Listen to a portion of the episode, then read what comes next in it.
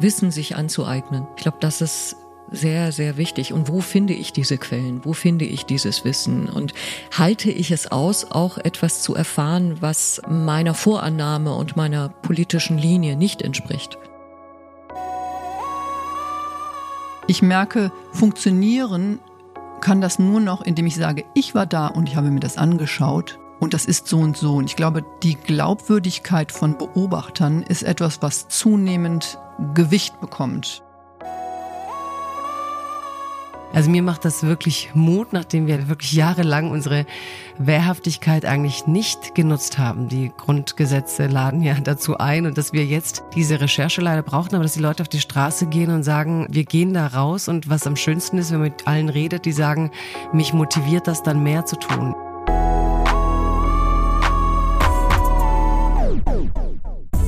Brave New World ein ZDF-Auslandsjournal-Podcast von und mit Katrin Eigendorf, Jagoda Marinic und Golinea Tai.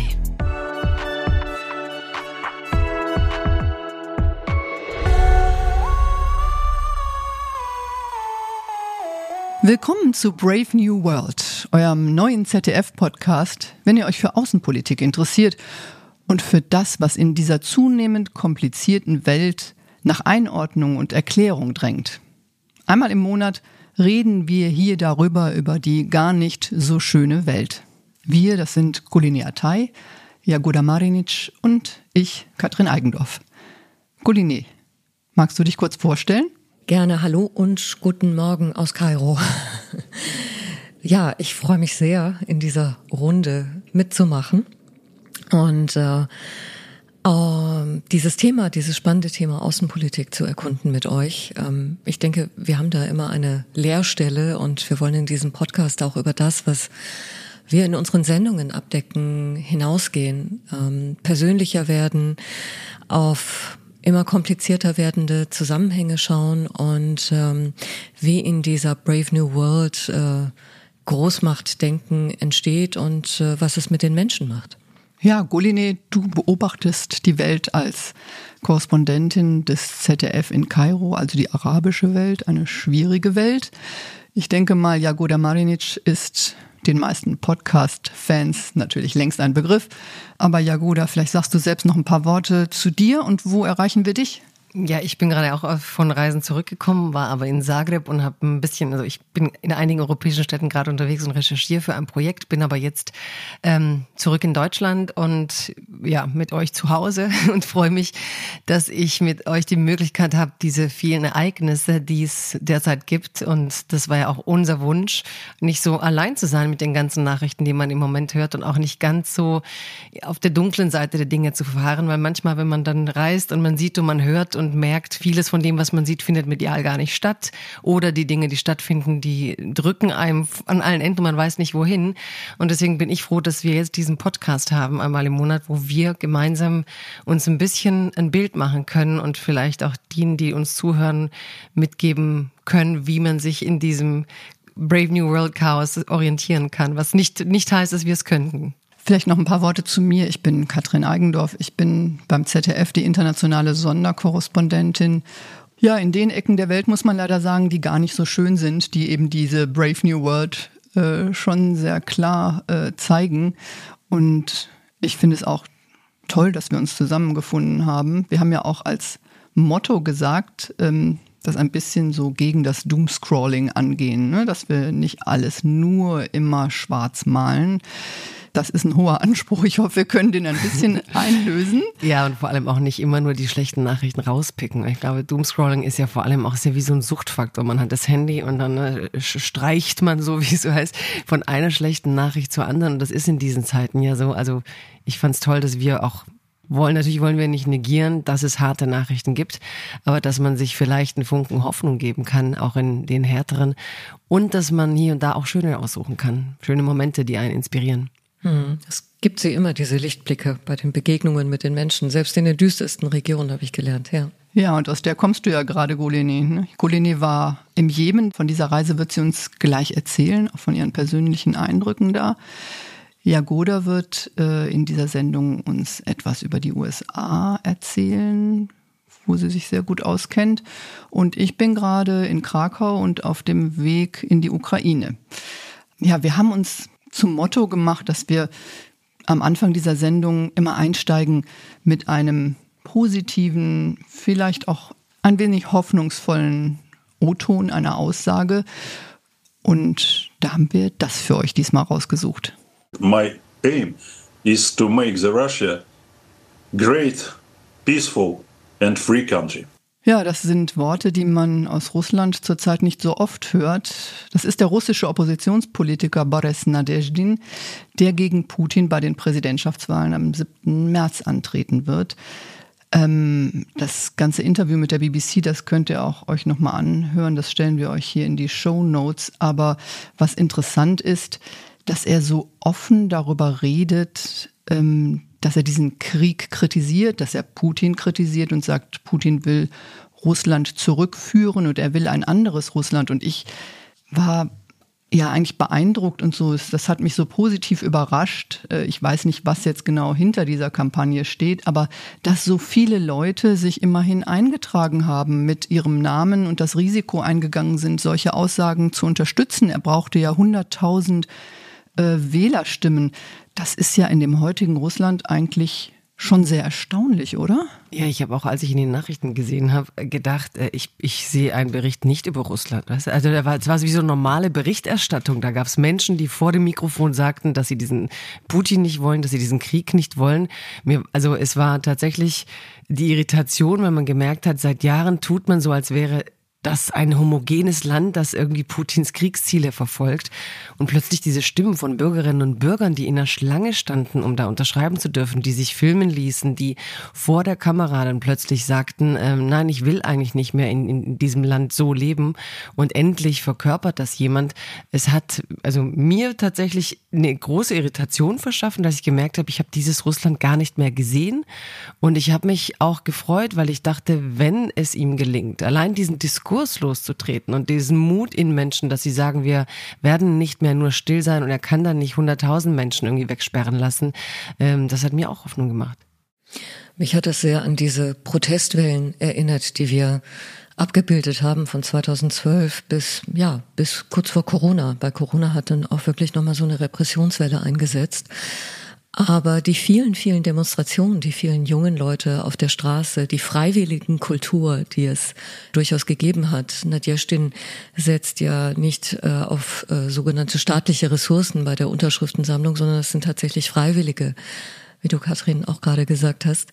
Also, dass es das noch gibt und dass ähm, Menschen damit Hoffnung verbinden, obwohl sie wissen, dass es ein symbolisches Zeichen ist, aber trotzdem dieses Zeichen setzen wollen und äh, diesen Mut aufbringen, dann noch in der Schlange zu stehen und äh, gesehen zu werden, dass sie eben diese, diese Geste des Protests äh, äh, vorführen, das, das finde ich erstaunlich und das macht immer wieder Hoffnung. Und es ist einfach nur so, dass diese Zivilgesellschaft oder diese Bemühungen da sind, aber zu schwach sind vor einem sehr, sehr starken repressiven Apparat. Ich war auch, wie fandet ihr ihn so als äh, von, von dem, was ich jetzt medial von ihm mitbekommen habe. Also auch erstens diese große internationale Berichterstattung, die er ausgelöst hat. Zweitens aber auch, wie er da stand. Ich fand das so ähm, vom Typ her, von der Ausstrahlung, war ich erleichtert, dass da jetzt nicht so wieder so ein eckiger, militärisch anmutender äh, Gegenkandidat war, sondern dass man tatsächlich auch Gefühl, das Gefühl hatte von der Art und Weise der Ansprache, dass da plötzlich jemand steht, der nicht mehr in diesem putinschen strengen ähm, nach außen treten will. Ja, und es ist erstaunlich. Also wenn man, wenn man so hört und auch russische Medien sieht, dann ist ja klar, dass er keine Chance hat gegen Putin, sondern viele sagen sogar kritisch, er ist ein Mann, den man zulässt, um noch so ein bisschen Opposition halt zu haben, damit es nicht ganz so autokratisch wirkt. Aber ich finde, das spielt nicht so eine große Rolle, sondern irgendwo ist er ja zu einem einer Art Hoffnungsträger geworden, ja, also einer, der nochmal möglich macht, diese Stimmen nach außen zu tragen. Ähm, und das finde ich ist schon was erstaunlich in, in diesem ja doch zunehmend totalitären Russland. Und vielleicht gibt es eine Perspektive und hat mich dran denken lassen, dass es doch noch, doch noch etwas anderes gibt als nur das putinsche Russland. Ähm, ja, wir werden sicher in diesem Podcast über ihn und die Wahlen und das, was in Russland passiert, noch weiter reden. Das, was uns aber jetzt, glaube ich, in dieser Sendung mehr auf den Nägeln brennt, ist das, was in der Ukraine zurzeit passiert. Ich bin, ich habe es gerade gesagt, unterwegs nach Kiew trete diese Reise eigentlich an. Ich werde da einen Monat bleiben, weil wir natürlich im ZDF jetzt auch nochmal ganz gezielt darauf gucken. Zweite Jahrestag des Kriegsbeginns, das war Ende Februar und ja, jetzt erleben wir auf einmal einen Machtkampf in Kiew. Eine Nachricht folgt hier der nächsten. Ja, Präsident Zelensky will den Oberbefehlshaber der seiner Armee feuern, der ziemlich beliebt ist. Das hat große Empörung ausgelöst. Auch Kiews Bürgermeister Vitali Klitschko kommt auf einmal in die Medien und kritisiert Zelensky. Huh, da passiert jetzt eine ganze Menge in der Ukraine. Dieser Hintergrund der, ähm, dieses Drucks auf den, auf den Generalstabschef, ähm, das hatte tatsächlich mit einem Artikel zu tun, den er veröffentlicht hatte im Economist. Katrin, stimmt es? Genau. Eigentlich war Saluzhny ein typischer Militär. Er stammt ja auch noch so aus der sowjetischen Tradition, hat auch, glaube ich, in Moskau äh, die Militärakademie besucht. Also er ist noch so einer, der sich eigentlich aus den politischen Zusammenhängen raushält und hat sich auch öffentlich nie geäußert. Wir haben auch ganz oft versucht, ein Interview mit ihm zu machen, weil er natürlich in der Ukraine ja sehr gefeiert wurde, vor allem äh, zu Anfang des Krieges, weil er natürlich militärisch auch Erfolge erzielt hat, die man den Ukrainern zu Anfang gar nicht zugetraut hat. Er hat sich nie öffentlich geäußert und dann kam da auf einmal dieses Interview mit ihm im Economist. Ich war selber auch äh, ganz erstaunt, wo er ja im Prinzip die Lage der Ukraine mh, hm, sehr schwarz gemalt hat und hat ja das beschrieben, was wir auch erleben, dass sich hier im Prinzip beide Seiten, also Ukrainer wie Russen, an der Front eingraben und hier um wirklich Meter äh, erbittert gekämpft wird, die hin und her erobert werden. Und das hat ihm, glaube ich, den Zorn Zelenskis eingetragen. Äh, Zelensky hat ihn ja im Prinzip äh, immer, ja, hatte ein gutes Verhältnis zu ihm und hat ihn auch sehr gewähren lassen. Also als Präsident hat sich Zelensky jetzt nicht so wirklich aktiv eingemischt in die militärischen Entscheidungen. Ja, und jetzt, ähm, so wie es aussieht, soll er bis Ende der Woche diesen Posten verlassen. Zelensky hat ihm am Montag aufgefordert, zurückzutreten. Das hat er abgelehnt. Und das hat eine Protestwelle in der Ukraine, vor allem unter Soldaten, ausgelöst, bei denen er sehr, sehr beliebt ist. Und es gibt auch Umfragen, die sagen, er ist beliebter bei der Bevölkerung als Zelensky. Welche Rolle spielt der Westen? Der ähm, ja eigentlich hinter Saluschny steht, oder? Genau, also, also auch da könnte Zelensky Probleme bekommen, denn ähm, die westlichen Verbündeten setzen großes Vertrauen in Saluschny und er ist im Prinzip auch die wichtigste militärische Führungsfigur. Also ich bin mal gespannt. Da sind noch viele Fragen, die ich mir auch stelle, auf die ich im Moment keine Antwort habe. Aber was wir auf jeden Fall jetzt erleben, und das hat sich schon seit geraumer Zeit abgezeichnet, ist ein Machtkampf. Interessanterweise hat Vitali Klitschko, der ähm, Bürgermeister von Kiew, ähm, das gerade in einem Interview sehr, sehr offen geäußert, dass sein Verhältnis zu Zelensky sehr, sehr schlecht ist, dass sie im Prinzip nicht miteinander reden, dass er auch gar nicht mehr an ihn rankommt. Also es entsteht bei einigen doch zunehmend das Gefühl, ja, dass Zelensky isoliert ist und dass diese Macht im Land immer mehr zentriert ist auf einen kleinen Kreis von Männern und dass das dem Land nicht gut tut. Also der Eindruck, dass Zelensky mit einer quasi mit einer Gruppe Männer so führt, dass die anderen sich ausgeschlossen fühlen oder ich habe jetzt diese letzte Beschreibung nicht genau verstanden, die du meinst. Ja, es ist die Ukraine, so wie ich sie erlebe, klar, es ist ein Land im Krieg. Das erfordert natürlich andere Strukturen und da kann man nicht immer bei jeder Entscheidung den geradlinigen demokratischen Weg gehen. Aber wir erleben, dass Zelensky sich mit einer kleinen Gruppe von Leuten umgibt, also fünf, sechs Männer sind das, keine Frauen sehe ich dabei, die dieses Land durch diesen Krieg führen und an die doch Parlamentarier oder auch selbst Kiews Bürgermeister, ich meine, Kiew ist die Hauptstadt, anscheinend das Gefühl haben, nicht mehr heranzukommen. Und ich muss sagen, als Journalistin habe ich auch ein bisschen das Gefühl, also es ist wahnsinnig schwierig und gar nicht transparent, mit wem redet Zelensky eigentlich. Ein Interview mit ihm zu kriegen, erfordert Wege, die ich eigentlich nicht gewohnt bin, sagen wir mal, aus demokratischen Staaten, sondern man muss da irgendwie gucken, dass man über seinen Bürochef geht, der so etwas Jermak, der so etwas wie eine graue Eminenz ist. Manche sagen, dass er eigentlich der mächtigste Mann im Land ist. Also das sind schon Entwicklungen, die nicht gut sind. Und ich glaube, was wir jetzt in den nächsten Tagen und Wochen in der Ukraine erleben, das könnte den Weg des Landes schon auch noch mal ein bisschen verändern, weil auf der anderen Seite stehen die ja auch sehr, sehr unter Druck. Also im Moment sehe ich wenig positive Nachrichten für die Ukraine. Ihr?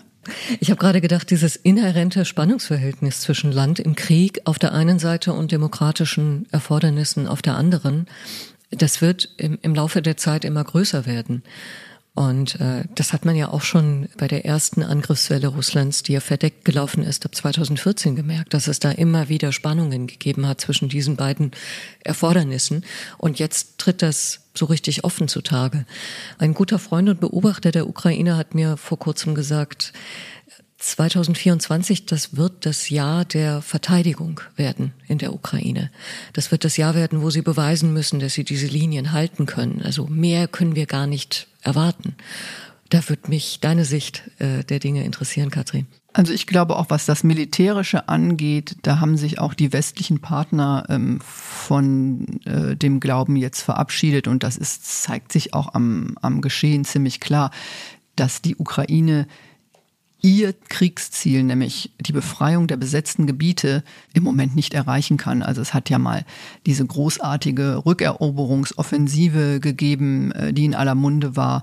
Von der spricht jetzt im Prinzip niemand mehr, sondern es geht wirklich nur noch darum, bestimmte Grenzen zu halten und dafür zu sorgen, dass Russland nicht noch weiteres Gebiet einnimmt was wir am Boden erleben, sind wirklich ganz, ganz erbitterte Kämpfe mit sehr, sehr, sehr vielen Opfern um, um ein Stückchen Land. Und die Ukraine hat natürlich das Problem auch, und es gibt auch inzwischen Proteste, dass die Männer, die da kämpfen, und Frauen, es sind auch Frauen dabei, seit zwei Jahren im Einsatz sind. Und ich habe gehört, dass Zelensky selber wohl auch ähm, Druck ausgeübt hat auf westliche Partner, auch auf die deutsche Regierung, junge Ukrainer oder Ukrainer im wehrfähigen Alter, die zum Beispiel in Deutschland sind, zurückzuschicken. Das wiederum wird von anderen kritisiert und als undemokratisch und eigentlich gegen das Prinzip der Freiheit verstoßend.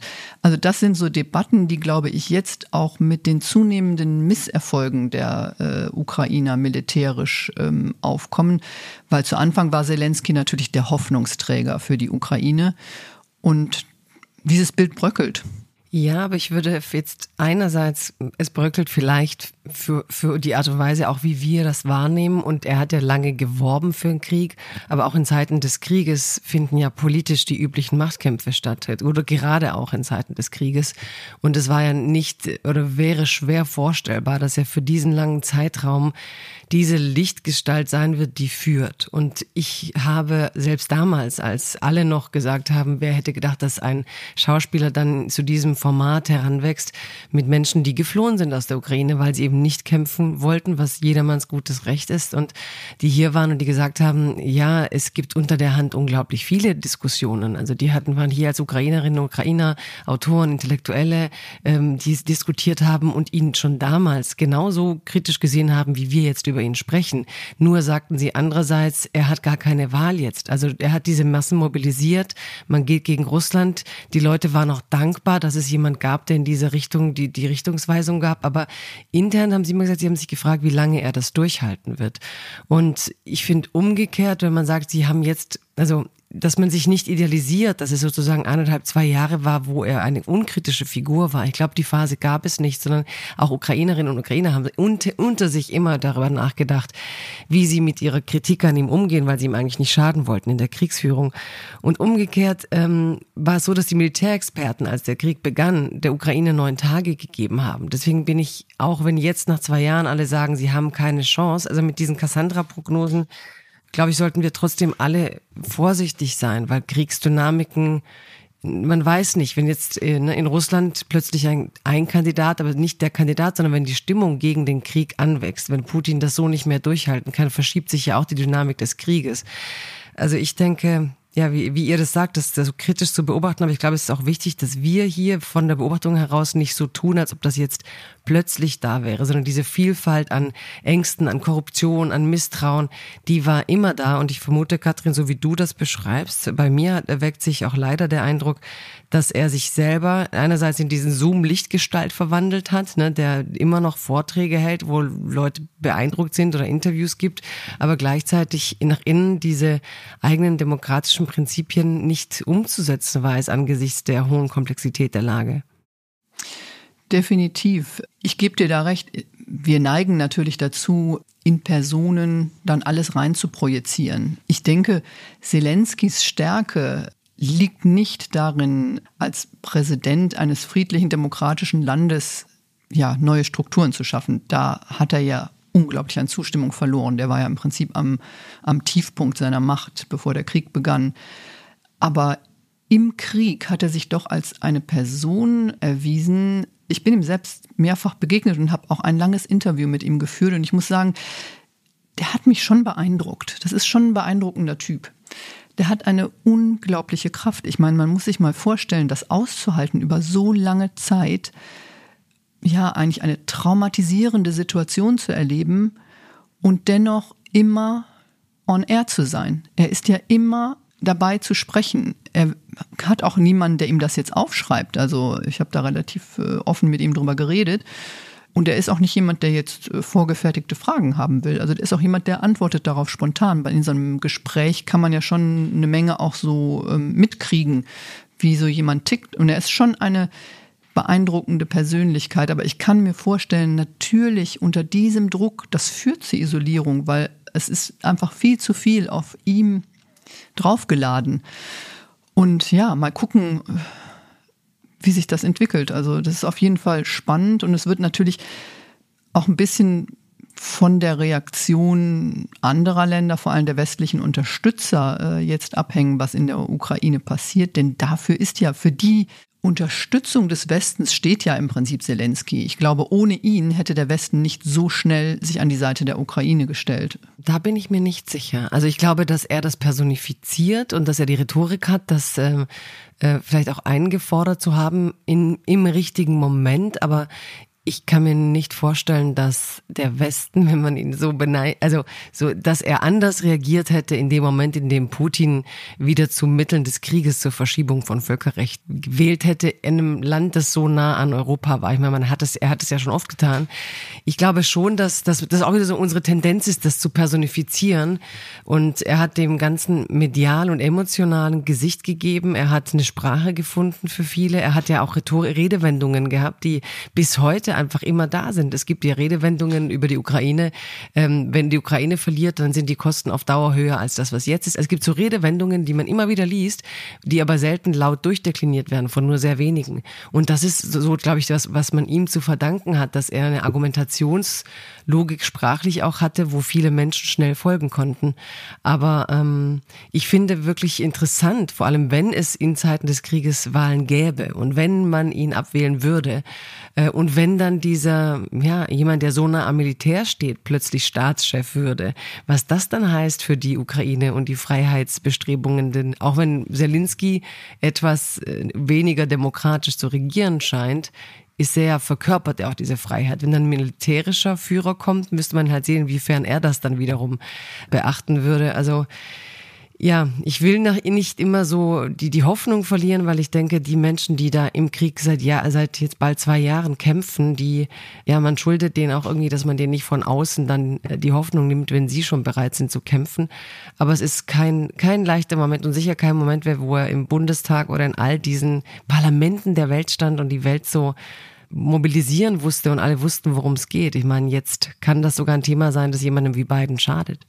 Genau, ich glaube auch, dass was das Geschehen in, in der Ukraine und auch in Israel, das erleben wir ja gerade, hat ja schon einen großen Einfluss auf den Wahlkampf in den USA und droht Biden in der Konkurrenz zu Trump doch zu schaden, weil Donald Trump mit seiner alten Devise Amerika an erster Stelle hat natürlich einen gewissen Zulauf aufgrund dieser Haltung, weil auch die Teile Amerikas, Teile der Amerikaner ja eigentlich gar nicht mehr sehen, warum Amerika in diesen Kriegen aktiv ist.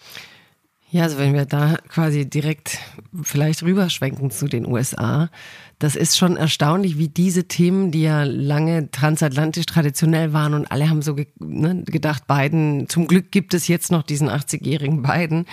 Und jetzt stehen wir vor einem nächsten Wahlkampf. Wahrscheinlich haben es auch alle mitbekommen, dass Trump tatsächlich Vorwahlenkämpfe gewinnt. Das, was natürlich sofort so einen Pavlovschen Reflex bei vielen Medien auslöst, dass sie jetzt schon wieder schreiben, er würde gewinnen. Also darüber können wir auch gleich wieder reden. Berichten über die Vorwahlen, als ob wir schon mitten im Präsidentschaftswahlkampf sind. Ja, ja, ja. so. Er hat irgendwie zwei Jahre vor, genau. Und das, obwohl man damals Wahlen hatte, wo es hieß, uh, the day uh, Polling died, weil niemand vor, vorhergesehen hat, dass Trump die Wahlen gewinnen könnte. Also diese Absurdität, dass das medial nie gelernt wird aus den eigenen Fehlern. Und ähm, ja, deswegen über die USA müssten wir reden, gerade mit der Ukraine und und und auch was in Israel passiert und auch in Jemen passiert und wie sich das so verrückt zurückspielt in diesen Vorwahlkampf, der auch internationale Bedeutung gewonnen hat. Wirklich vor Jahren hatte ich immer das Gefühl, niemand hat das mitbekommen. Inzwischen sind wir wirklich in den Vorwahlkämpfen dabei, so die zehn Runden. Wir kriegen mit, wenn Trump eine Debatte absagt. Und wie geht's euch denn mit, äh, mit diesem Vorwahl, äh, jetzt schon Schock-Euphorie, nenne ich das jetzt mal, die Trump da verbreitet, weil er jetzt Nikki Haley in den ersten Ländern schlägt? Ach, das ist, das ist wirklich schwierig, weil ich, weil man wirklich die letzten drei Jahre dachte, das kann doch nicht sein, dass das jetzt wieder passiert. Das kann nicht sein, dass die Republikaner, die GOP immer noch seine Partei sind. Das, das, äh, wir haben so viel gesehen, was über diese, über diese Amtszeit herausgekommen ist. Äh, wir, wir erleben so viel Strafverfolgung und äh, Gerichtsauftritte. Und trotzdem kommt das dazu. Also ich reibe mir immer noch mhm. unglaublich die Augen. Und ähm, die, diese, diese lauernde Gefahr, dieses Gefühl des Damoklesschwertes, die die ganze Zeit in den letzten Jahren über uns hing, das ist irgendwie mental wirklich eine Herausforderung. Was, was passiert mit der Welt, wenn er es wird? Was passiert mit der Ukraine? Ich kann mich noch sehr gut daran erinnern, wie ich in der Ukraine gedreht habe zu dem Thema, mit welchen finsteren Gestalten, die allesamt Kreml-Verbindungen haben und zu den korruptesten Figuren der Ukraine zählen äh, Donald Trump ein Verhältnis, ein geschäftliches Verhältnis, ein politisches Verhältnis hatte und wie sehr er den zivilgesellschaftlichen Aktivisten der Ukraine geschadet hat mit seiner Politik, indem er sie offen angezweifelt hat und offen die Antidemokraten unterstützt hat. Also ich werde sehr emotional, wenn ich an diese Zeit zurückdenke und wage mir nicht auszumalen, dass sie zurückkommt. Hm also ich bin so ein bisschen ambivalent, weil ich muss manchmal doch so eine so eine so eine Brille aufsetzen, in der mir der Humor das alles erträglich macht. Ich habe auf, auf, Twitter gab's dann auf Twitter gab's dann mal so ein Video von Nikki Haley, nachdem sie verloren hatte. Und dann saß sie da und sagt, nee, nee, sie wird jetzt nicht aufhören gegen ihn zu kandidieren. Und dann sagte sie allen Ernstes so, It is a fact that when you are their age, you have mental decline. I don't care who you are. You have mental decline. He didn't just get me confused. He mentioned it over and over and over again. Mm, yeah. He's not what he was in 2016. He has declined. Mm. That's a fact. Das heißt, die gute Nachricht für die USA, für manche dort, die Demokrat oder die es demokratischer haben wollen, äh, ist tatsächlich, dass Trump mental abbaut. Also die Hoffnung ist, dass er es nicht schafft aus physischen, biologischen, körperlichen Gründen. Und das ist für mich so ein Verzweiflungsmoment gewesen, der halt so einen verzweifelten Humor hat, dass du wirklich denkst, hoffentlich allein wird ihm das Alter ähm, die, die, die Kraft nehmen, diesen, diesen, diesen Wahlkampf nicht durchzuhalten. Und man fragt sich schon, was mit einem Land geworden ist, das ja für die Selbsterneuerung steht. Der Mythos America war ja immer, wir erfinden uns permanent neu. Wir sind immer Phönix aus der Asche. Es, ne, wir finden neue Ideen. Auch in den dunkelsten Krisen kommen wir mit einer neuen Figur heraus. Und jetzt kommt in der dunkelsten Krise die Figur Donald Trump zum x Mal heraus. Frisch aus dem Gericht mit einem Urteil, dass er irgendwie Rapist ist und zig Prozesse, dass er Dokumente mitgenommen hat. Und die Medien wirklich wieder so reflexhaft. Oh Gott, oh Gott, er kommt jetzt wieder. Und ich glaube, dass man medial verstehen muss, erstens, dass man ihn ihn damit hochschreibt. Da gab es auch einen ganz, ganz tollen Artikel über von Richard Reich, der war Staatssekretär unter Clinton und er hat im Guardian geschrieben, yes, Trump is dominating the primaries. That doesn't mean he'll beat Biden. Und er hat auch die Medien äh, kritisiert dafür, dass sie so awestruck sind, dass sie, sobald er eben gewinnt und diese Machtreflexe mit den GOPs so zur Schau stellt, dass die Medien sofort darauf anspringen und dass er sagt, auch selbst wenn sie im Moment die Leute heute aufgrund vieler Überforderungen und Krisen in den Umfragen angeben, dass sie ihn wählen würden, ist es immer noch die Frage, ob wenn es hart auf hart kommt und sie wissen, sie wählen einen Mann ins Amt, der eigentlich verurteilt ist, dann werden vielleicht, also aus seiner Sicht wird die Mehrheit der Amerikaner eben nicht so einfach sein Kreuz bei jemand setzen, der 91 Kriminalprozesse gegen sich laufen hat, der die eigenen Unterlagen mit nach Hause genommen hat, die staatsgefährdend sind. Also ich glaube, da entsteht immer so ein ja, so ein, so, so, so ein, wir haben ja Doomscrolling gesagt. Also Doomscrolling führt ja auch so dazu, dass man nicht nur schlechte Nachrichten konsumiert, sondern sie auch irgendwie mitproduziert, glaube ich. Aber irgendwie fühlen sich die Medien angezogen von dieser Figur wie, wie Motten vom Licht. ja, weil es ja auch so einfach ist, ne? Ja, wir haben so viel analysiert, dass es, dass das eben genau die falsche Herangehensweise ist, aber trotzdem fallen ja. wir immer wieder darauf herein. Mhm. Ja, ja, stimmt schon. Aber ich meine, er hat natürlich diese Karikative, also diese, diese Karikaturartigkeit, mit der er geht und, und, und dann sind vielleicht auch die Krisen so krass und die für die Menschen so komplex zu beschreiben, dass man sich ja doch auf diesen Personenjournalismus fixiert und es ist natürlich eine ganz einfache Story. Hier sind zwei ultra alte Männer, da kann man nicht mehr alte weiße Männer sagen, sind 80. Ich meine, schade, dass Kamala Harris die Hoffnungen nicht erfüllt hat, sonst wäre es immerhin eine Frau im weißen Anzug, die irgendwie Hoffnungsträgerin sein könnte, was sie ja auch mal war, weil man dachte, Barack Obama äh, und, und, und sie war irgendwie auch so ein bisschen eine Fackelübergabe, dachte man mit so einer Zwischenlösung ähm, beiden, damit man Trump mal schlagen kann. Und jetzt sind wir wieder im täglich grüßt das Murmeltierwahlprozess. Also ich glaube, das, das ist auch wirklich fatal, wie dann da die Geopolitik wieder zurückspielt in, in das Amerikanische, denn die Menschen sind ärmer geworden. Die Gewerkschaften haben da kaum einen Stand. Die Art und Weise, wie in Deutschland demonstriert wird, das gibt es ja drüben nicht mehr. Ähm, Mietpreise, alle in die Höhe geschnellt, Bewohnbarkeit von Städten. Also da ist ein hoher Frust in der Bevölkerung, den jemand wie Trump natürlich total abrufen kann gegen das Establishment, zu dem er ja natürlich gehört. Also es ist Teil des Problems, dass Biden ähm, ein alter Transatlantiker ist, wenn man sagen soll, denn er sagt, man muss der Ukraine helfen, man wird auch im Nahen Osten helfen müssen. Das ist die alte amerikanische Sicht der Weltpolizei und auch da denke ich an amerikanische Intellektuelle, die immer gesagt hat, was wollt ihr eigentlich von den USA? Wenn sie reingehen, sind sie die Bad Cops, die irgendwo Krieg machen. Wenn sie nicht hingehen, sind sie auch die Bad Cops, die die Menschen in Krisenregionen im Stich lassen. Was ist eigentlich euer Wunsch von den USA? Und da ist dann natürlich wieder einer wie Trump, der sagt, komm, lasst uns die ganze Debatte zuschließen. Wir machen America first und wir sorgen für Wohlstand und Kabelleitungen in den USA, die nicht überall im Hinterhof hängen. Genau diesen Menschen, die immer in diesen Dichotomien denken, also entweder reingehen, dann böse, entweder rausgehen, dann America First und dann ist alles gut, würde ich gerne zurufen, dass in dieser Brave New World die Koordinaten sich verschoben haben und es mit einfachen Rückzugsideen ja vieles aufgegeben wird und äh, viele Dinge erodieren, die für uns wichtig sind, die äh, die da heißen Menschenrechte, Völkerrecht. Ähm, unsere Möglichkeit, äh, Handel zu betreiben. Also was machen wir damit? Können wir uns von diesem einfachen Denken verabschieden? Das muss doch irgendetwas in der Mitte dieser Dichotomie geben, oder? Mhm.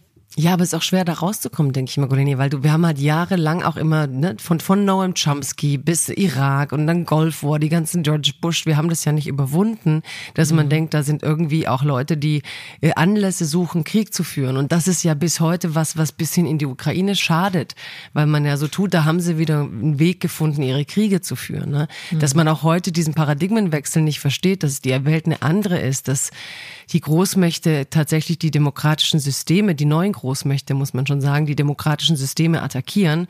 Ich weiß nicht, wie wir da rauskommen und ob es da jemand gibt, der das wirklich so breit und gut erklärt. Denn eigentlich ist so, warum funktioniert denn dieses Schimpfwort Kriegstreiber so schnell? Ne? Weil wir genau diese Reflexe haben. Und da spielt natürlich auch ein Großteil die Propaganda dieser neuen Großmächte eine Rolle. Also mhm. dieses, dieses 2014 Erlebnis auf dem Maidan in der Ukraine, ähm, wie sich plötzlich das Messaging geändert hat in Russland und wie dieses Messaging dann auch in vielen Köpfen in der westlichen Welt sich verbreitet hat und regelrecht verankert hat. Na, weil neulich habe ich daran gedacht, passt eigentlich die Reaktion der Bürgerinnen und Bürger so extrem zu den Missständen? Oft ist für mich wie so eine kognitive Dissonanz, weißt du? Also, dass, dass du nicht verstehst, wo diese Brachialwut teilweise herkommt. Und ich denke immer, wir unterschätzen total genau das, was du jetzt meinst, diese diese Art der Trollfabriken bis hin über von TikTok, glaube ich, junge Leute, aber vor allem über Instagram, WhatsApp und whatever, die Realität der Leute inzwischen so zu prägen, dass du halt mit der Sachlichkeit gar nicht durchkommst. Das heißt, diese Dichotomien, wer will, wer will uns das im Moment erklären? Weil im Moment algorithmisch werden wir ja alle gepolt auf die Polarisierung. Ja, und, und das sind Glaubenssysteme. Und immer wieder merke ich, ich kann äh, gegen Glaubenssysteme nicht mit Wissen ankommen. Mhm. Also wenn dieses, dieser tiefe Glaube da ist, dass äh, Russland diesen Machtanspruch hat auf die Ukraine. Wenn dieser tiefe Glaube da ist, dass es ein Versprechen gegeben hat, Russlands Nachbarn nicht in die NATO aufzunehmen, aber faktisch hat es eben dieses Versprechen nicht gegeben, dann fehlt natürlich auch die Einsicht in die Fakten, um einfach zu sehen, was, was sind denn eigentlich die genozidalen Absichten Russlands in der Ukraine und die Zerstörung alles Ukrainischen. Dann, dann kommt auch dieses, dieses Faktum einfach nicht in den Köpfen an ich bin immer noch irgendwie in dieser Frage, wie, wie gehe ich damit um? Weil ich natürlich immer wieder damit konfrontiert werde. Ähm, wir haben jetzt den zehnjährigen Jahrestag des äh, Maidan-Aufstands. Zwei Jahre Krieg, zehn Jahre Maidan. Ich muss immer wieder an diese Szenen auf dem Maidan zurückdenken. Ich muss immer wieder mich fragen, was ist mit den Menschen von damals eigentlich passiert? Und vor allen Dingen muss ich daran zurückdenken, wie sich, wie sich plötzlich die Nachrichtensprache in Russland äh, verändert hat. Wie eine Agentur, die wir vorher noch in unseren Nachrichten benutzt haben, wie RIA Novosti, plötzlich aus Demonstranten, aus Protestierenden Randalierer und Radikale gemacht hat. Und in meinen persönlichen Begegnungen erlebe ich immer wieder, wie diese Worte auch aufgegriffen werden, auch in Deutschland und versuche immer wieder dieses Bild wieder wieder faktisch zu machen und mhm, erlebe, wie mhm. schwierig das ist. ich, weiß, ja, ich erinnere mich an die ersten Veranstaltungen zur Ukraine danach. Ich hatte echt manchmal, äh, ich musste erstmal so verstehen, was passiert in so einem Saal und dann meldeten sich immer, immer vier, fünf Leute und du hattest das Gefühl, wie, Moment, wie kommen wir denn hier auf dem Podium gegen diese Argumente an? Und irgendwann war klar, ich rede mit Russia Today. Also die waren einfach so voll gefüttert mit allem, was bei Russia Today passiert und wie du sagst, sind eigentlich Glaubensgeschichten und die Frage ist eher, wie holt man die Leute, bevor sie konvertieren? Aber was ich auch interessant finde, Katrin, wenn wir hier schon davon reden, was passiert, wenn einer wie Trump an die Macht kommt, wenn der alte Transatlantiker weg ist, der was von internationaler Verantwortung wissen will als Politiker, wie spüren das dann erst die Ukrainerinnen und Ukrainer? Ich meine, für die würde das ja dann bedeuten, gegen Russland alleine dazustehen oder sogar ein Bündnis USA-Russland zu erleben. Also ich glaube nicht, dass es ein Bündnis USA-Russland äh, geben wird, aber ähm, in der Ukraine. Aber es gab ja schon äh, ne, Jinping und, und, und, und, und Putin und die, die, die autoritären Herrscher sind ja schon, würde ich sagen, interessiert daran zu isolieren auch. Ja, aber ich glaube, ich glaub, bin überzeugt, dass die Strukturen, die demokratischen Strukturen in den USA und die Zivilgesellschaft noch immer viel, viel stärker sind, als wir das in einem Land wie Russland erleben. Und ich glaube nicht, dass es zu solchen Bündnissen kommt. Das wird mich wirklich sehr, sehr überraschen. Aber nichtsdestotrotz hört man natürlich zunehmend in politischen Kreisen in der Ukraine, aber auch anderswo, dass man sich schon gewisse Szenarien zurechtlegt und da überlegt, wie gehen wir denn mit einer USA, die die Politik Donald Trumps nach außen äh, vertritt, um. Und dieses Szenario, wenn man es mal ins Positive dreht, ähm, setzt natürlich uns Europäer auch ein bisschen unter Druck, ja, mal selber dafür einzustehen, was eigentlich unser ureigenstes Interesse ist, nämlich mhm. die Sicherheit Europas und das Funktionieren Europas. Und da finde ich interessant, was Gulini gerade auch erwähnte mit dem Maidan. Für mich war der Maidan der Moment, wo diese Propagandanarrative und dieses komplett faktenfreie einen Aufschwung bekommen hat. Also wir haben doch mitten in unserer Gesellschaft in Deutschland tatsächlich darüber diskutiert, ob da Faschisten auf dem Maidan sind.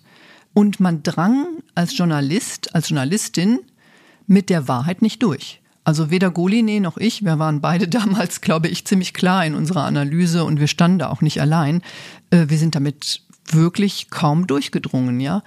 Und was da wirklich passiert, dass es nämlich keine Faschisten sind, das war eine Bürgerbewegung auf dem Maidan. Klar gab es da auch ein paar Rechtsradikale, aber das war nicht repräsentativ für den Maidan. Das, das, das war eine Bürgerrevolution. Und das ist das, was mich so ein bisschen beschäftigt, dass ich denke, wie können wir es schaffen, etwas dagegen zu setzen? Und ich glaube, immer nur mit unseren eigenen Erfahrungen. Also ich kann jetzt sagen, hm, was weiß ich, in der Ukraine passiert dies und das. Ich merke, funktionieren kann das nur noch, indem ich sage, ich war da und ich habe mir das angeschaut und das ist so und so. Und ich glaube, die Glaubwürdigkeit von Beobachtern ist etwas, was zunehmend äh, Gewicht bekommt. Und deswegen ist es ganz, ganz wichtig, glaube ich, hinzugehen, hinzuschauen vor Ort mit all den Risiken, die damit verbunden sind und da bin ich eigentlich bei der Geschichte, über die wir hier auch noch unbedingt reden müssen. Warte, ich muss da ganz ja? kurz widersprechen, hm? weil, okay. äh, weil ich glaube, dass das ähm, stimmt und nicht stimmt, weil diese, diese Fokussierung auf einen Beobachter, dem ich glaube, diese Technik und diese, diesen Weg, den verwenden ja auch jene, die Desinformation betreiben. Also dieses Ich gehe vor Ort und zeig euch das. Man hat das ja auch ganz viel bei Corona erlebt, wenn dann äh, Leute mit den Kameras, guck mal hier, hier ist nichts. Und auch als der Ukraine-Krieg begann, gab es Videos von Leuten mit unglaublichen Followerzahlen auf YouTube, die plötzlich durch eine Stadt sagten, oh, guck mal, die Medien sagen euch, hier sei Krieg, hier sieht's aber so aus, hier ist ja gar nichts. Und wenn, dann ist, ne? Also das, ich glaube umgekehrt, dass es dass ein ganz wichtiger Schritt auch Media Literacy ist. Also wirklich massiv auch die Bevölkerung zu bilden. Äh, Bildungsprogramme in alle Generationen hinein, weil gerade die Älteren, da denkt man immer, toll, Studien zeigen, Demenz und iPad läuft gut, da ist ja kein Problem, aber alte Leute gegen Einsamkeit hilft ein iPad und dann sind die dann solchen Nachrichten ausgeliefert. Wenn ich mit alten Leuten rede, sagen die dann halt oft, wo, wo hast denn das her? Ja, das hat das Internet geschrieben. Ne? Und das Internet ist für die wie ein Buch. Das heißt, wir müssen auch die Kompetenz von jungen Leuten, von, von allen stärken, irgendwie in so einem Gerät die das davon lebt, eben Bindung an den Beobachter zu erzeugen. Influencer ist ja nichts anderes. Ähm, eine kritische Urteilskraft zu erwecken, ab wann ist jemand eigentlich ein kompetenter Beobachter? Und ich glaube, das ist auch ein Teil unserer Diskursproblematik und warum wir nicht mehr in der Lage sind, solche internationalen Krisen auch wirklich gut auseinander zu dividieren, weil ja viele sich dann auf solche Einzelbeobachter, die halt eine Agenda verfolgen oder völlig uninformiert sind, dann stützen. Und wahrscheinlich auch psychologisch die Bereitschaft fördern, habe ich gerade gedacht, ähm, jenseits politischer Prägungen und politischer Linien zu denken, also jenseits des Algorithmus auch und jenseits der Blase mhm. und äh, tatsächlich Wissen, Wissen sich anzueignen. Ich glaube, das ist sehr, sehr wichtig. Und wo finde ich diese Quellen? Wo finde ich dieses Wissen? Und halte ich es aus, auch etwas zu erfahren, was ähm, meiner Vorannahme und meiner politischen Linie nicht entspricht? Bei uns in den Show Notes findet man Wissen. genau. ich, ich, erlebe, ich erlebe ehrlich gesagt, ähm, wir sind natürlich als äh, Fernsehjournalisten oder überhaupt als Journalisten in so ein bisschen so einer One-Way-Kommunikation. Deswegen freuen wir uns auch, wenn ihr hier auf das, was wir erzählen, reagiert und ähm, uns auch gerne kritisiert oder positive Anmerkungen macht. Aber wenn man dann mal so auf Veranstaltungen geht und mit Leuten redet, und das habe ich in letzter Zeit des Öfteren getan, da merke ich doch, dass die Leute unglaublich nach Orientierung suchen in diesem Wirrwarr, das sich ihnen gerade präsentiert. Und da hat die Glaubwürdigkeit von Journalisten natürlich etwas damit zu tun. Genau, Stichwort Wissen und Stichwort, ähm, wie bilde ich mir ein Bild? Äh, sind das meine politischen Prägungen oder sind das die Fakten? Ich habe äh, vor dieser Reise in den Jemen immer wieder darüber nachgedacht, was ich gerne jenen sagen würde, die auf pro-palästinensischen Demos in westlichen Hauptstädten auftauchen, zum Beispiel auf dem New York Times Square und immer wieder rufen, Yemen, Yemen, make us proud, turn another ship around. Mhm. Die würde ich gerne fragen, was wisst ihr eigentlich über den Jemen? Was wisst ihr eigentlich über die Houthis? Was wisst ihr über die Menschenrechtsverbrechen der Houthis? Also auch da ähm, erlebe ich oft im persönlichen Gespräch, ähm, es ist eigentlich kein Wissen darüber vorhanden. Darüber, was das für eine Ideologie ist, woher diese Ideologie kommt. Ähm, der Iran liefert äh, nicht nur Waffen und Expertise und Koordinaten für ähm, die Angriffe. Der Iran ist auch ein ideologisches Vorbild. Also dieses ähm, zentrale Motto der Houthis, äh, Tod Amerika, Tod Israel, äh, verflucht seien die Juden, Sieg dem Islam, Gott ist groß. Die großen Teile davon sind aus diesen Sätzen der Islamischen Revolution 79 der, der Herrschaft der, der Geistlichen, der Herrschaft der Kleriker. Das ist das Modell, das die Houthis ähm, am liebsten für den ganzen Jemen durchsetzen würden. Und äh, auch wenn sie mir gegenüber beteuert haben, dass sie nicht daran denken, jetzt auch noch andere Landesteile zu erobern, aber wenn sie sagen, dass sie keine ausländischen Mächte im Jemen dulden, dann bedeutet das automatisch, dass sie eigentlich die ganze Herrschaft beanspruchen. Und ähm, ich bin deswegen auch so angefasst gerade von dieser Reise, weil ich wirklich in, in diesem Herrschaftsgebiet der Houthis ja einen wirklichen Todeskult erlebt habe. Also eine ähm, wirklich eine Ideologie, die auf, die auf Krieg, die auf Hass ausgerichtet ist, ein, ein Märtyrerkult. Ähm, dieser Krieg ist ähm, für, für diese Milizen nicht das letzte Mittel der Wahl, sondern es ist eine Lebensform. Und ähm, so wird die gesamte junge Generation ausgebildet. Also die Indoktrination wirklich der Allerkleinsten und vor allen Dingen in den ärmsten Schichten.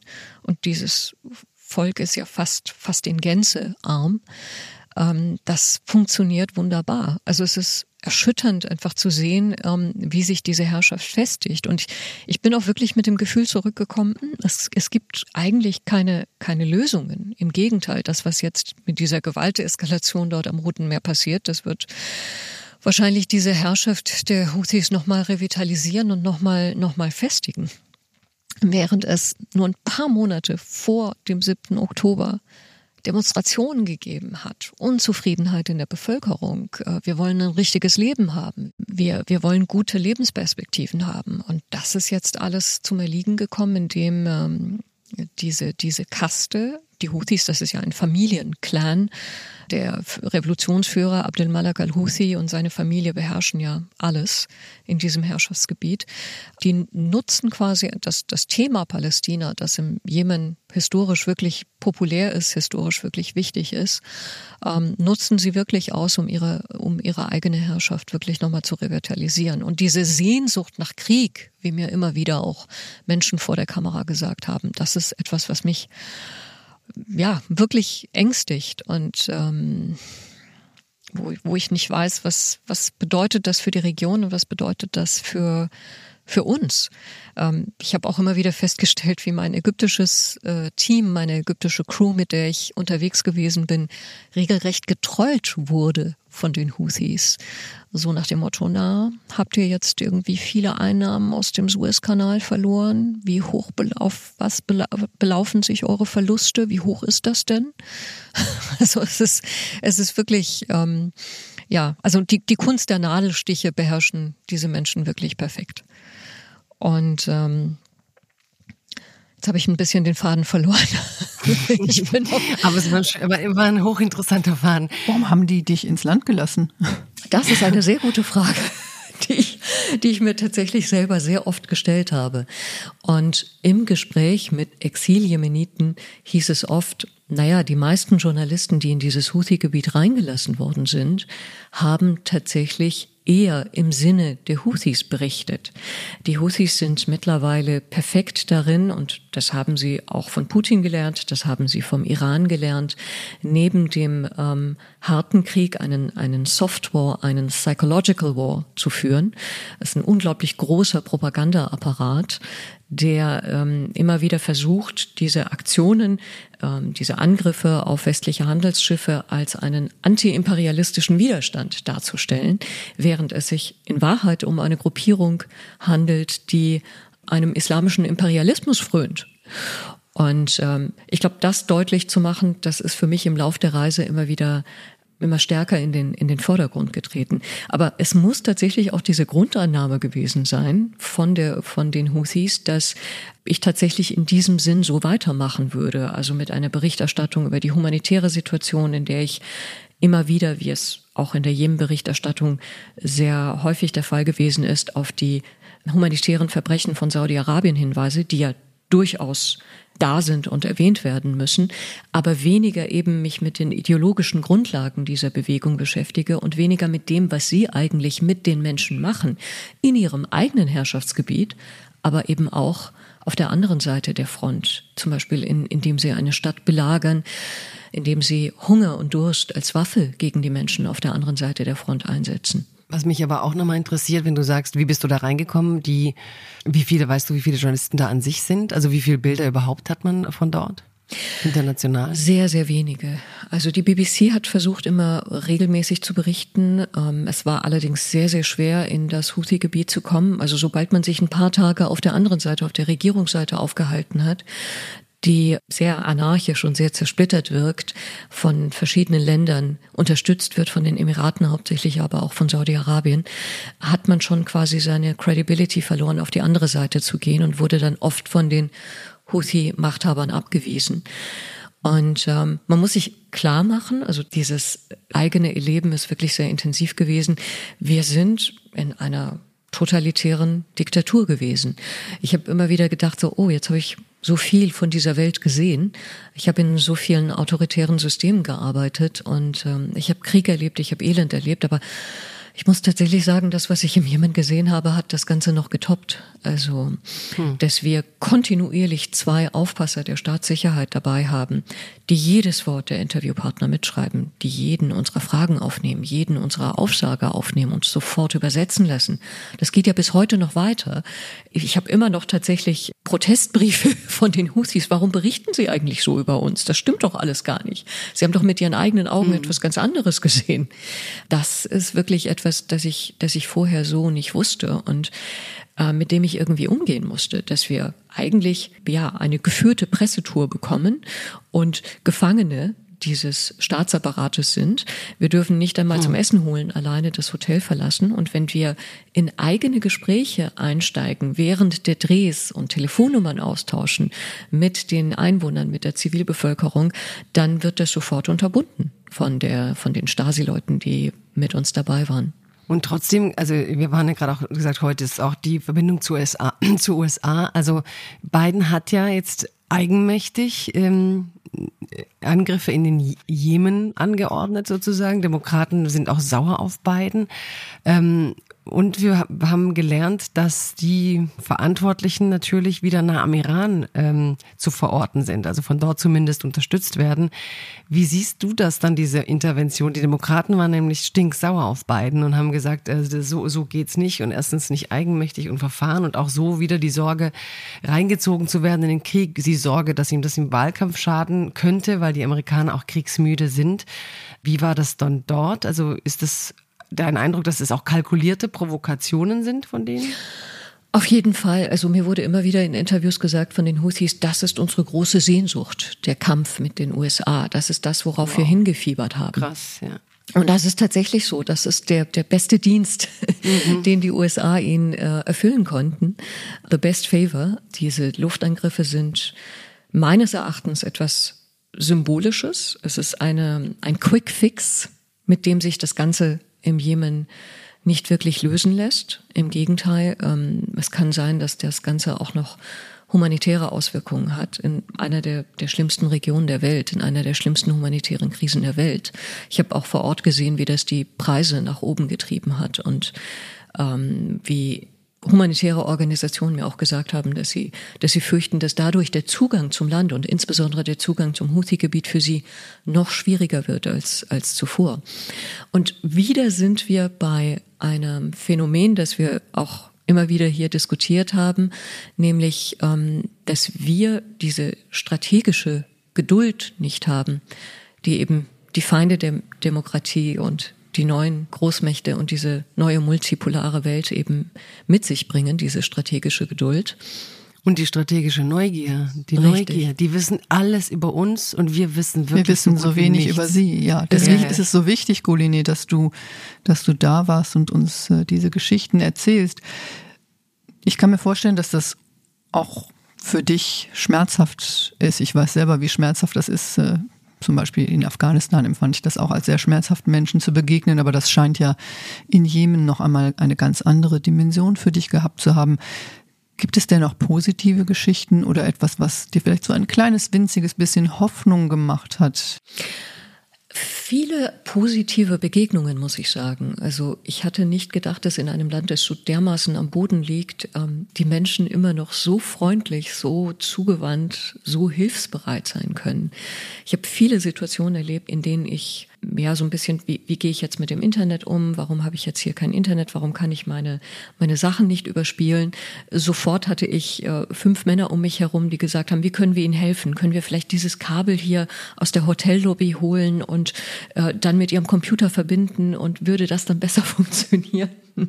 Oder wie können wir Ihnen helfen, wenn Sie, wenn wir so, ja, einfach Alltagssituationen, äh, von wem bekommen wir gutes Essen, sauberes Essen, äh, wo können wir uns versorgen? Und das hat mich überrascht, also so zugewandte Menschen zu sehen in einem Land, in dem der Krieg so schreckliche, grausame Spuren hinterlassen hat und in, in, in dem viele Gesichter einfach so von dieser bleiernen Kriegsmüdigkeit geprägt sind. Dann aber auch eine, eine Begegnung, die ich überhaupt nicht erwartet hatte. Ich hatte nicht erwartet, so weltgewandte Unternehmer in Sanaa zu treffen, und zwar Kaffeeunternehmer, die ähm, äh, es geschafft haben, den jemenitischen Kaffee in der Diaspora, vor allen Dingen in den USA, zu einem Geheimtipp zu machen. Und ähm, ja, diese diese Cafés habe ich besucht. Es gibt tatsächlich äh, zwei, drei Hipster-Cafés in Sanaa und bin mit dem Sommelier und mit den Landwirten, die aus den Harasbergen nach Sanaa gekommen waren, so ins Gespräch gekommen. Und dann zu erleben, wie sie vor unseren Aufpassern quasi ähm, ja, Vokabeln verwendet haben, Worte verwendet haben, die so gar nicht der Houthi-Propaganda entsprechen. Zum Beispiel lasst Kaffee unser, unseren Friedensexportschlager aus dem Jemen sein. Also make coffee not war. Das hat mich wirklich ja, aufhorchen make, uh, lassen. Make coffee great again. genau. Sehr schön. Sehr schöner Slogan. Ja, vor allem, dass sie, dass es dann halt doch der alte Kapitalismus ist, der das Gegenmodell ist. Ne? Also apropos Soft Power und alles, dass es dann die Lust ist. Aber mich interessiert, haben die Instagram, also haben die Zugang zum Web oder wie kommen die darauf, so hipstermäßig dazu, sich zu organisieren und sich also ästhetisch so assoziieren mit Hipstern? Tatsächlich äh, haben Sie Zugang zu Web, zum Web. Also es ist so, dass die englischen Seiten nicht gesperrt sind. Ich konnte da völlig frei äh, navigieren, aber es gibt die ganzen arabischen Seiten, die natürlich auf alternative Medien hinweisen, die sind, äh, die sind gesperrt. Aber mhm. ähm, es gibt nach wie vor Menschen mit sehr vielen internationalen Kontakten in Sanaa.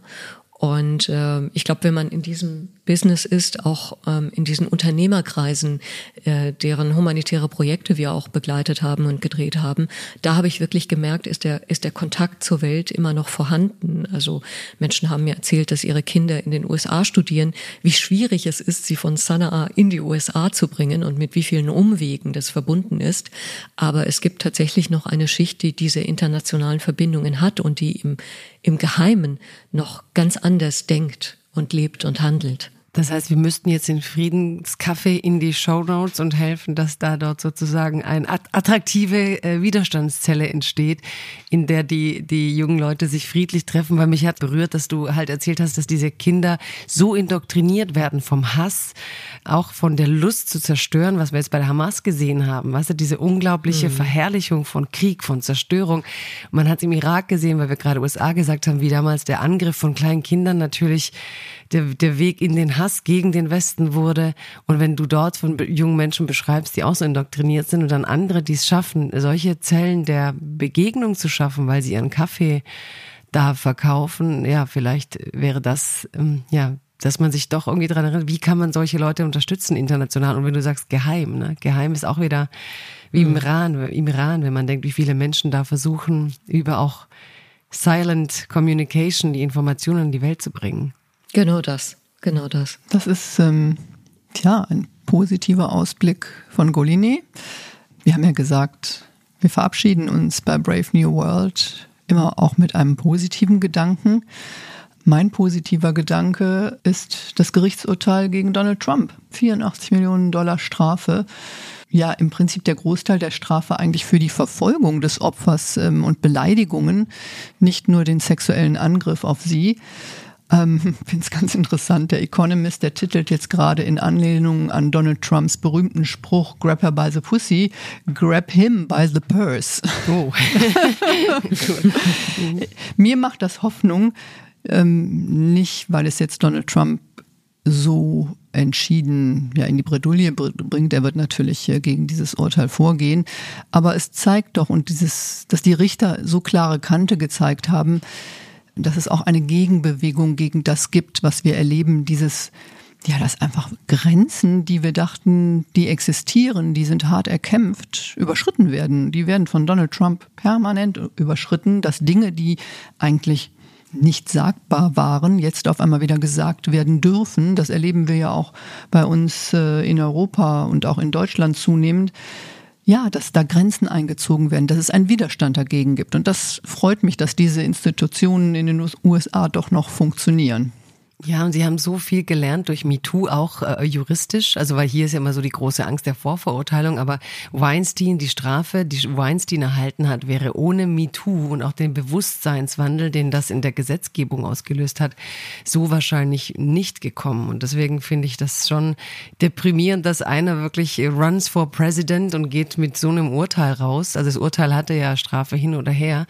Und gleichzeitig, ähm, ja, dass es doch eine Wehrhaftigkeit der Frauen gibt dank seit dieser MeToo-Bewegung. Ja, ja, gut, aber was ist denn dein positiver Moment? Also mein positiver Moment sind tatsächlich die immer noch anhaltenden oder die lange anhaltenden äh, Demonstrationen nach der Korrektivrecherche in Deutschland, denn auch die haben eine internationale Dimension gewonnen, dass plötzlich so viele Deutsche auf die Straße gegangen sind und das tagelang, das in Städten im Osten, wo es nicht üblich war, das hat natürlich auch im Ausland viel Aufmerksamkeit ausgelöst. Äh, die New York Times schrieb, Germans push back ähm, against ja, Rechtsextremismus und ich fand diesen, diesen Gedanken, sie push back heißt ja wirklich auch, sie wehren sich, sie, sie drängen zurück und dass man diese Demonstration auch lesen kann international als ein, eine europäische, Deutschland ist immer ein Land in Europa, Antwort auf die rechtsextremen rechten Bewegungen in Europa, dass es in Australien, ein Kollege sagt, er mache das Radio an und es würde berichtet über die Korrektivrecherche und die nun anhaltenden Demonstrationen in Deutschland. In Kroatien berichten sie ähm, oder reden auch viel darüber, was da jetzt passiert, dass die Deutschen so zahlreich auf die Straße gehen.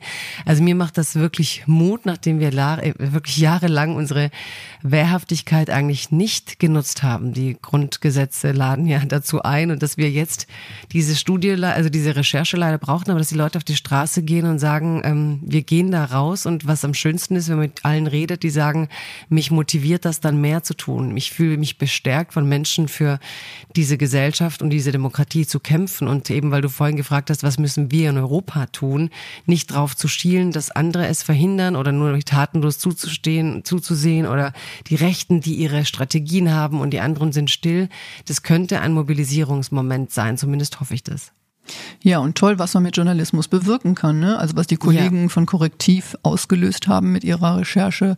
Ja, das ist eigentlich Journalist, Journalismus at its best. Ja, auf jeden Fall. Was wir auf jeden Fall schon mal sagen können, in unserer nächsten Sendung werden wir über die Ukraine nochmal reden, weil ich würde natürlich gerne davon erzählen, was ich da erlebe. Aber die Welt hält so viele spannende Themen bereit. Wir werden immer etwas haben, worüber wir reden können und wir freuen uns darauf. Ja, und ich würde mich auch freuen zu hören, was eigentlich unsere Hörerinnen und Hörer neugierig macht. Also welche Regionen oder welche Ereignisse ähm, weltweit Sie sagen, Mensch, da muss doch auch ähm, was passieren. Da würden wir gerne mal was dazu hören.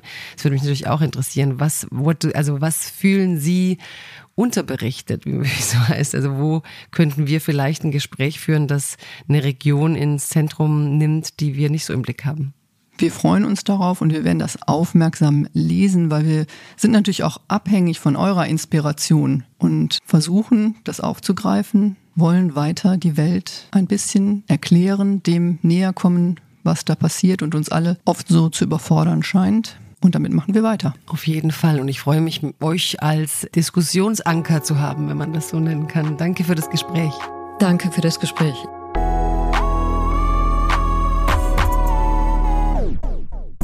Brave New World ist eine Produktion von Bose Park Productions im Auftrag des ZDF Auslandsjournal. Gehostet wird dieser Podcast von Katrin Eigendorf, Goline Atay und mir, Jagoda Marinic. Anregungen, Kommentare oder Kritik gerne per Mail an bnw-auslandsjournal.zdf.de. Lead-Producerin Madeleine Petri, Schnitt und Sound Alexander von Bargen. Executive Producerinnen Sue Holder und Chris Guse. ZDF Auslandsjournal Matthias Puppert und Jennifer Gierke.